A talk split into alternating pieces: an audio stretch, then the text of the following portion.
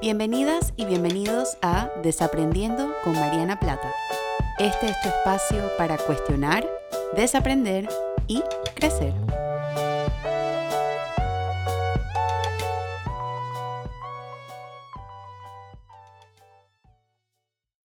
Hola a todas y a todos y bienvenidos a un nuevo episodio de Desaprendiendo. Yo soy Mariana y como siempre estoy súper agradecida y emocionada de compartir con ustedes una semana más con un nuevo tema para cuestionar, desaprender y crecer. Y el día de hoy vamos a estar hablando sobre el síndrome de impostor. Este quizás es un término que han escuchado anteriormente o quizás es un término nuevo. El propósito del episodio de hoy es un poquito abrirnos a pensar sobre este fenómeno o pensar sobre lo que ocurre cuando empezamos a sentirnos como impostoras o como impostores y este fue un tema sugerido por Steph, así que muchas gracias Steph por enviarme este tema para desarrollarlo en el podcast. Y la pregunta que yo les quiero invitar a desaprender el día de hoy es cómo manejar el síndrome de impostor. Entonces, para iniciar, bueno, quiero definir un poquito a qué me refiero cuando hablo de, de síndrome de impostor. El síndrome de impostor no es un término clínico en el sentido de que no aparece en ningún manual de diagnóstico, no aparece ni en el DSM, que es el manual de diagnósticos de trastornos mentales, no aparece en el CIE-10, que es otro manual diagnóstico también, y no aparece en el PDM, que es otro manual diagnóstico también.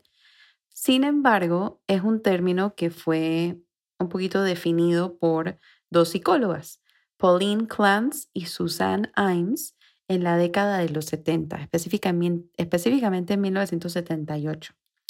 Y luego una serie de estudios que ellas publicaron en una revista científica, en el Journal de Psicoterapia, sobre la teoría, la investigación y la práctica, estas psicólogas encontraron que las mujeres con carreras sobresalientes eran propensas a pensar que poseían una falsedad interna, o sea, que eran propensas a pensar que había algo dentro de ellas que había, que había como engañado a los empleadores o engañado al trabajo al cual estaban aplicando, porque en la mente de ellas no era posible que ellas mereciesen tener ese reconocimiento o mereciesen tener ese, ese puesto o esa oferta de trabajo llevándolos entonces a pensar que estaban como engañando a que las personas creyeran que, era, que ellas eran mucho más capaces de lo que en verdad son. Y esta es, este es un, se le dice síndrome, pero realmente a mí me gusta más el término em, realidad o esta es una sensación que muchas personas tienen.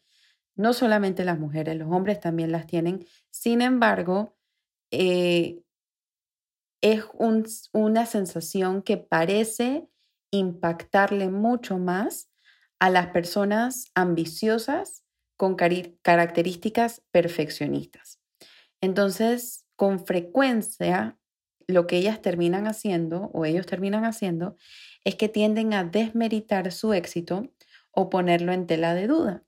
Y en relación con las mujeres, yo creo que es interesante analizar este fenómeno o analizar esta sensación con la perspectiva de que no es extraño pensar que por la sociedad un poco patriarcal y machista en la que vivimos, somos propensas, nosotras las mujeres, a caer en estas trampas, particularmente porque es esta misma sociedad la que ha definido el valor de una mujer y ha definido el rol que una mujer cumple en este mundo, que es un rol que activamente estamos, tratando de desaprender y estamos tratando de desafiar. Sin embargo, cuando alcanzamos estos puestos como muy exitosos, que no solamente es la escalera eh, laboral o corporativa, no es solamente escalar esa escalera corporativa y llegar a puestos más altos, sino también de, de llegar a percibir o llegar a un poquito sentir un éxito diferente que pensaríamos que, que no nos merecemos eso, justamente por las ideas que la sociedad ha creado en relación a lo que a los roles y a los papeles que deberíamos cumplir. Entonces, es esta misma sociedad la que nos va atribuyendo, nos va diciendo qué debemos hacer y nos ha criado para ser humildes, modestas, calladas. Y quizás por esa razón es que nos cueste un poco atribuirnos los logros por los que hemos trabajado, principalmente en el área profesional. Entonces, este síndrome de impostor, nuevamente, no es algo que solamente ocurre con las mujeres, sin embargo, pareciera que las mujeres somos más propensas a sentirlo y cuando pensamos en personas en general, pareciera que las personas que tienen más tendencia al perfeccionismo o a la autoexigencia también son más propensas a pensarlo o son más propensas a sentirlo. Y es una sensación de sentirse como un fraude o una impostora o un impostor frente a una tarea o un trabajo que estás realizando. Y con frecuencia te invade o nos invade una sensación como si no mereciésemos estar en esa posición, lo que pone en evidencia que te estás sintiendo inferior. Sin embargo, cuando ponemos en una balanza toda la preparación, toda la educación, todo lo que hemos invertido para conocer lo que conocemos hoy en día, esos sentimientos ya realmente no cobran mucho sentido. Y esa es la parte que me gustaría que podamos desaprender el día de hoy. No es solamente entender esta sensación y entender este fenómeno. Y yo creo que en este momento de la historia es importante para mí hablar de esto también porque he visto de forma muy, muy emocionante cómo esta pandemia ha despertado la creatividad en muchas personas, personas que se están atreviendo a lanzar sus negocios, personas que se están atreviendo a emprender, personas que se están atreviendo a abrir una cuenta para compartir sus ideas o empezar a lanzar un podcast o empezar a lanzar un canal de YouTube.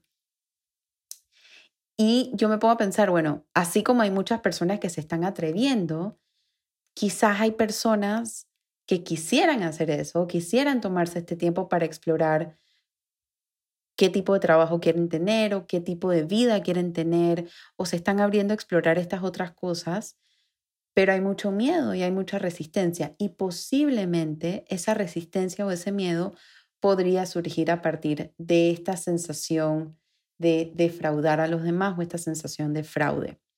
Entonces, este episodio es un poquito para abrir el panorama y abrir la perspectiva a pensar sobre esta sensación de impostor de una forma distinta, aprender a identificarla dentro de nosotras y nosotros mismos, porque yo creo que muchas y muchos de nosotros en algún momento hemos sentido este síndrome de impostor, ya sea cuando tenemos un trabajo nuevo o cuando aplicamos a un puesto nuevo o cuando eh, estamos aplicando a algo muy emocionante dentro de nuestras vidas o estamos empezando un capítulo nuevo en nuestras vidas que nos da mucho miedo, ¿qué pasa si no doy la talla?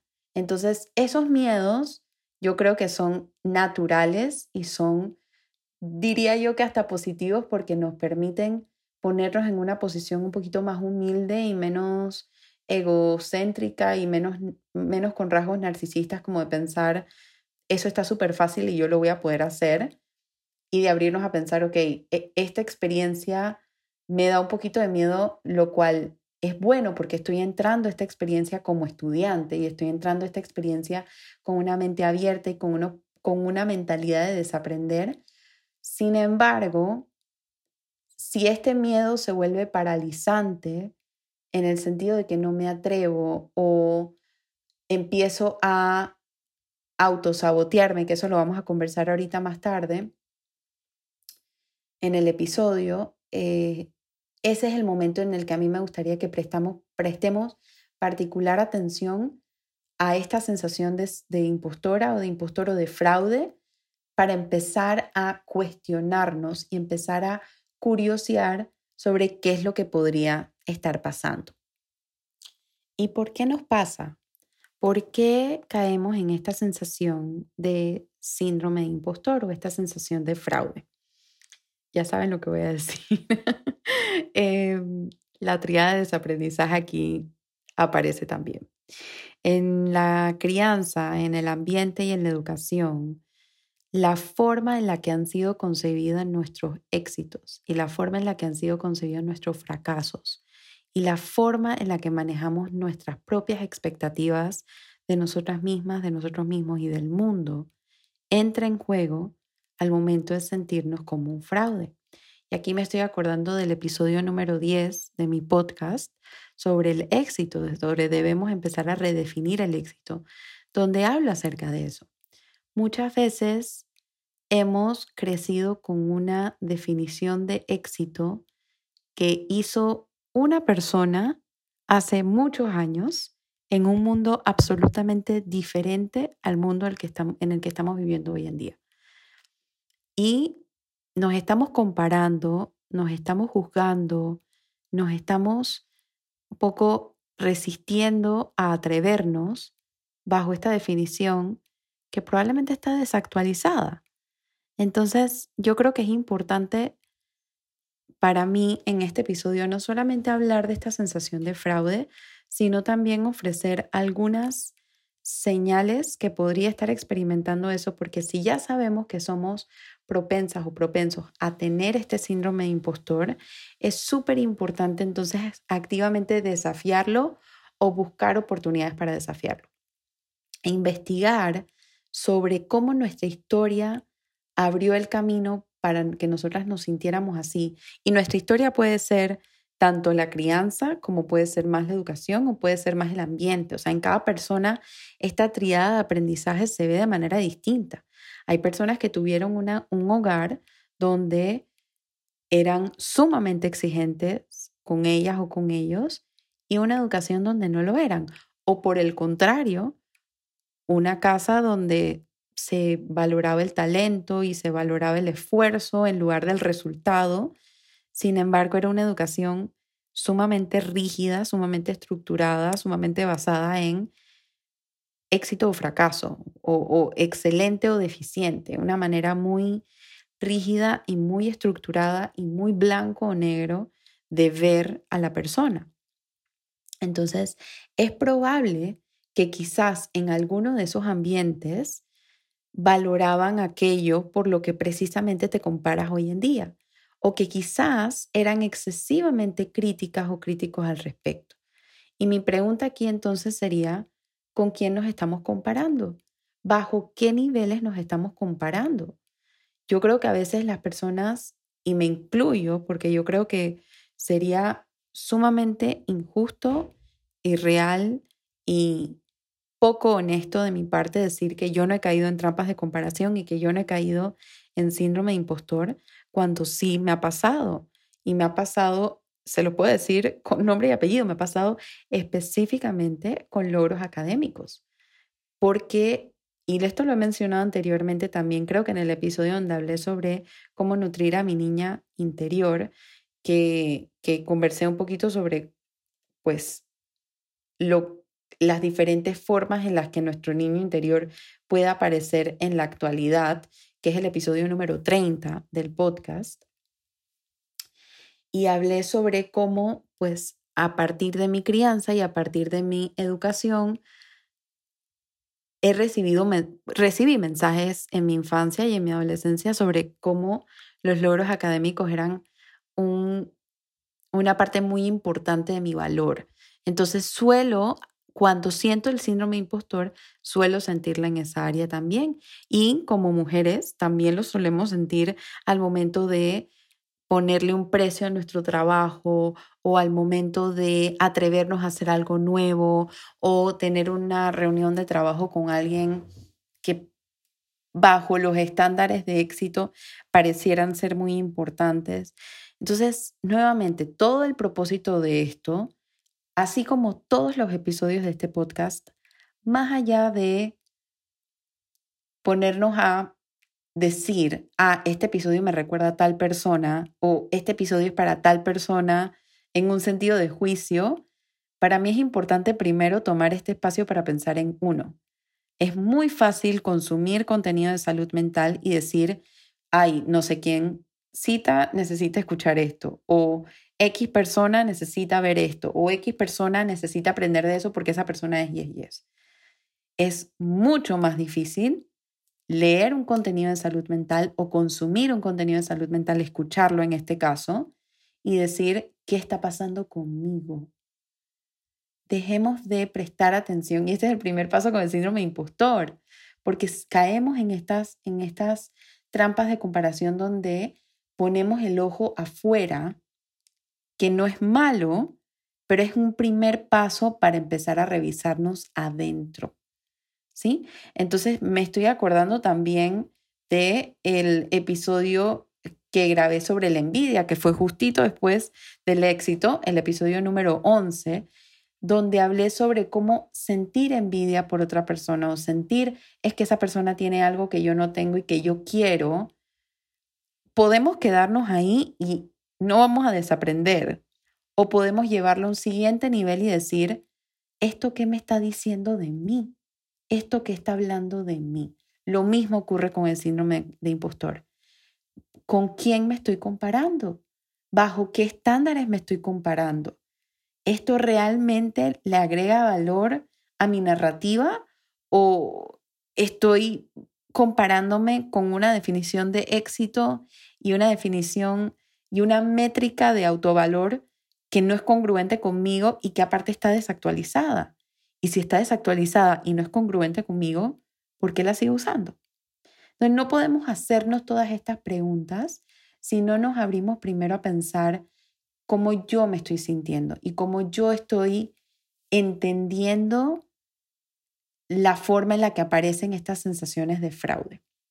Entonces, pues he hablado ya bastante acerca de qué es el síndrome impostor y, y, de dónde viene.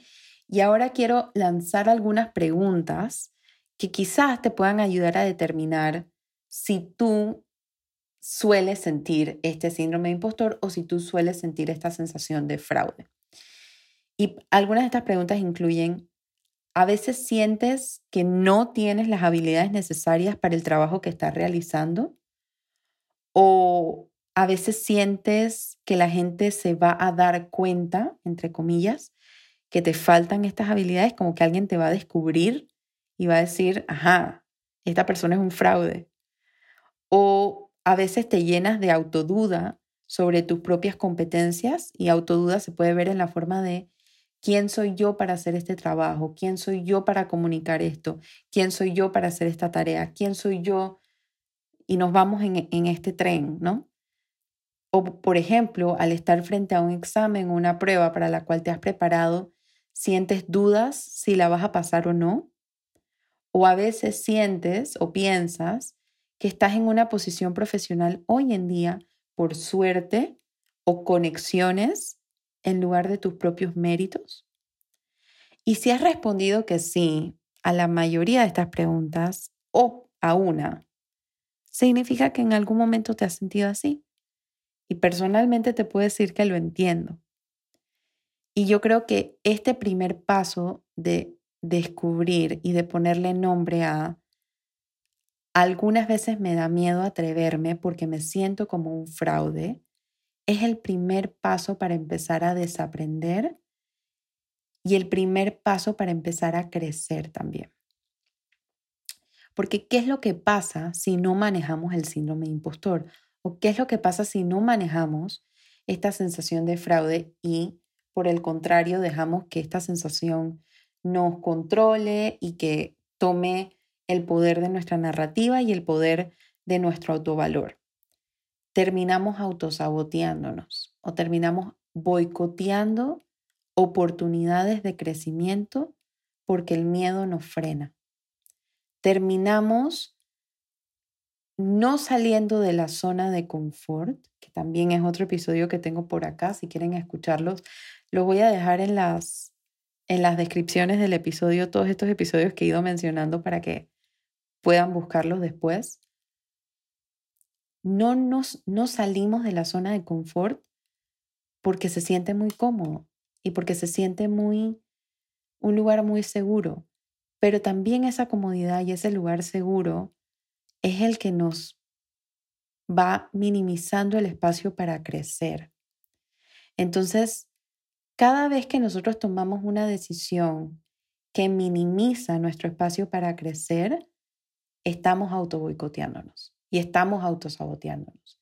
Porque es mucho más fácil no hacer algo y es mucho más fácil congelarnos, es mucho más fácil procrastinar y es mucho más fácil decir, eso me da pereza, a decir, me da mucho miedo hacerlo y fracasar.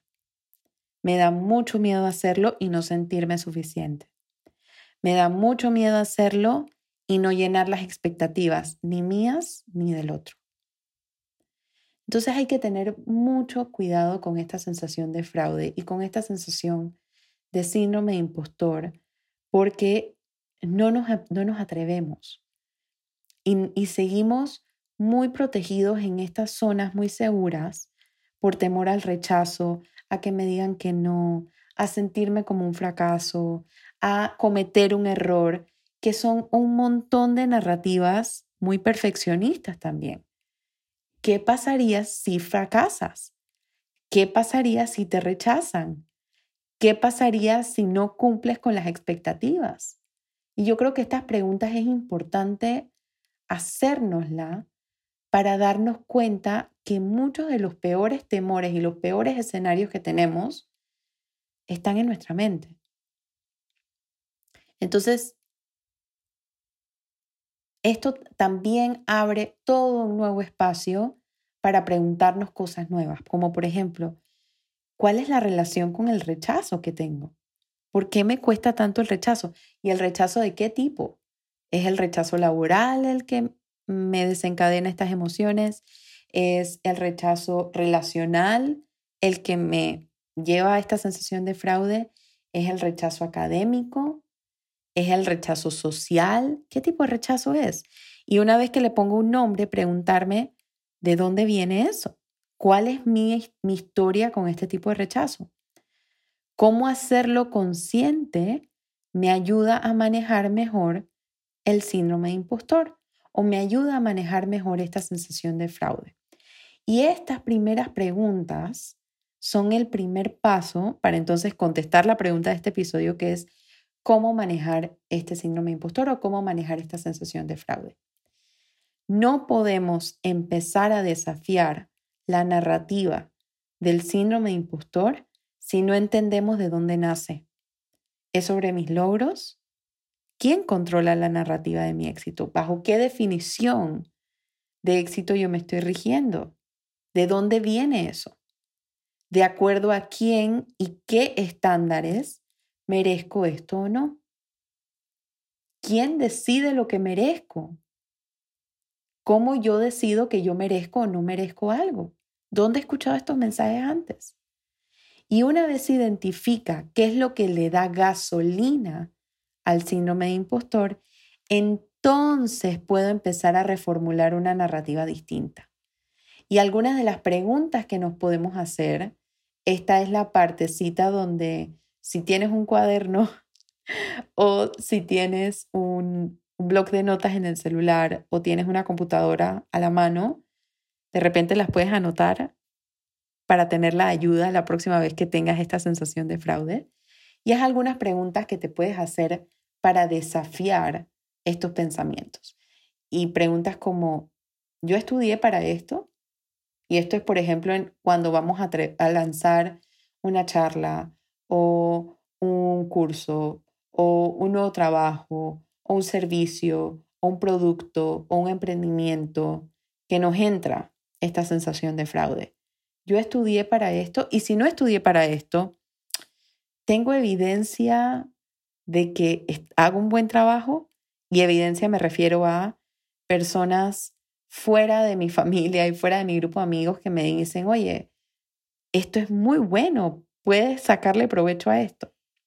Eso cuenta como evidencia. Y también evidencia académica cuando estamos aplicando para trabajos. Evidencia académica de diplomas, certificaciones, estudios. ¿Tengo evidencia que corrobora que yo puedo hacer esto? ¿Qué pienso que me hace falta? Cuando estudio a mi competencia, es decir, a otros profesionales en mi área de trabajo, ¿considero yo que ellos están más preparados que yo? ¿Y por qué? ¿Por qué sí o por qué no? Estas preguntas son el primer paso para empezar a desafiar esto. Y yo agregaría preguntas también para el otro extremo. Pero no vamos a irnos a ver lo que está haciendo el otro y a juzgar a lo que está haciendo el otro, si primero yo no he revisado lo que hay adentro, que creo que es igualmente importante, es igual de importante o es igual de peligroso también las personas quienes se sobreatribuyen cualidades y realizan trabajos para las cuales no están ni académica ni personalmente preparadas ni preparados para hacerlo. Y para finalizar este episodio, a mí me gustaría un poquito terminar con una frase de Carol Dweck, que es una investigadora, la he mencionado anteriormente en el podcast también, que ha hablado sobre el fracaso y ha hablado sobre la teoría de em, una mentalidad de crecimiento, de decir, en vez de no estoy preparado para esto, decir, no estoy preparado para esto aún, que es la parte buena de hacernos esta pregunta de qué es lo que me hace falta. Y ella dice, ama los retos, permítete ser intrigada o intrigado por los errores, disfruta el esfuerzo y sigue aprendiendo o desaprendiendo.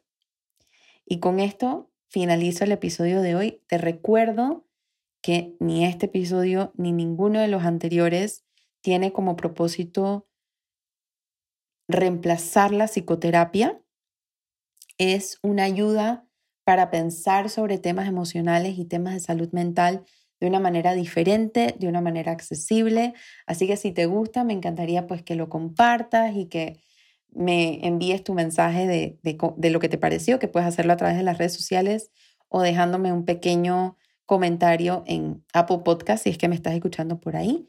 Y si este tema resonó contigo y quieres explorar un poquito más esto, pues hay varios profesionales de salud mental disponibles para atender ese tipo de, de, motivos o ese tipo de consultas en un espacio más individualizado y más personalizado. Así que te invito a que pues les toques la puerta virtual, virtual para poder hacer esto. Te recuerdo que si, bueno, si tienes ideas de próximos episodios, algo que te gustaría que converse o, algo que se te ocurrió, me lo puedes hacer llegar a mis redes sociales. Estoy en Instagram, en Facebook y en Twitter como arroba marianaplata.psy o a mi correo info arroba marianaplata.com.